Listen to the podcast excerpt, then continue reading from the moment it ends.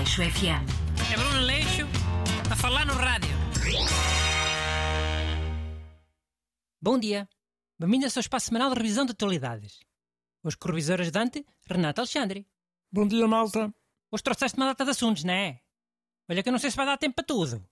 São só três. Chill out. Olha que até estão todos mais ou menos interligados. Porque são os três sobre cenas militares. É? Então deixa-me adivinhar quais é que são. Então, um... Há de ser o Almirante Gouveia Melo a dar um raspanete àqueles marinheiros. Hum.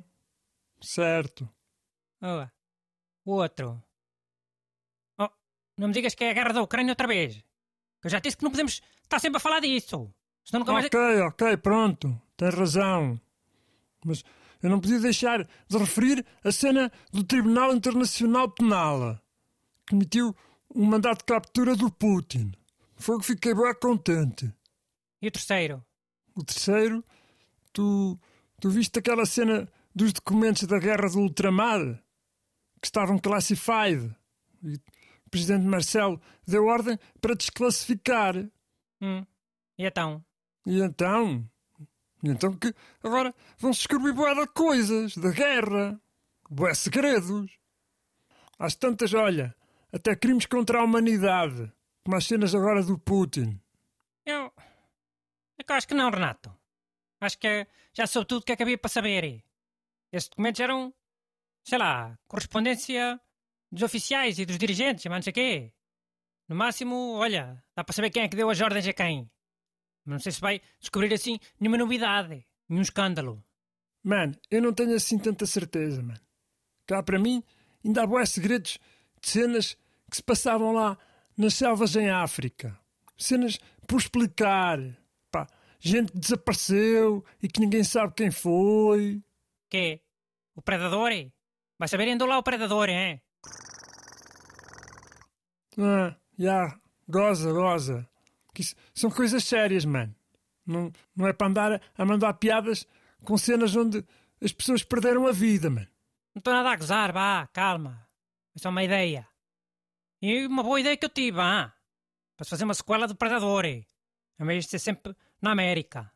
Já. Ou no Vietnã, né? No primeiro.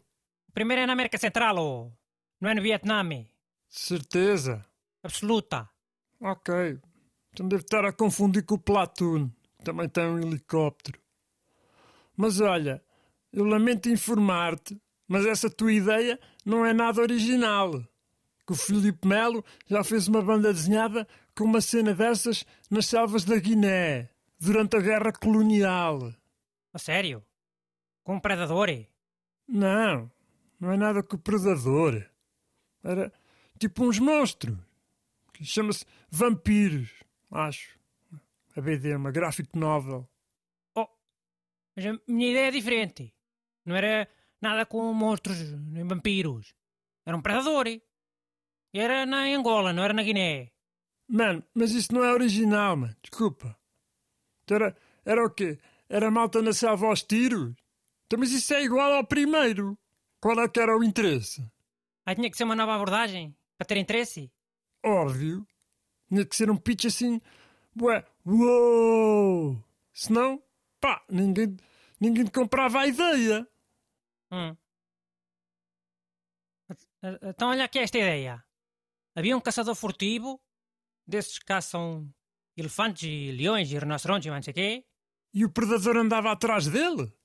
Tipo, predador justiceiro? Não, fogo seca, calma. Então, o caçador furtivo estava farto de caçar leões e tigres e mais não sei o quê, né? Porque já não puxava, já não dava pica, não era de- desafiante. Então um desses traficantes de animais exóticos diz assim, olha, tenho aqui uma novidade, uma coisa nunca vista, para o senhor caçar. E era um predador, que tinha sido apanhado uma data de tempo antes, pelo Schwarzenegger. Eixe, isso era da fixe, mano.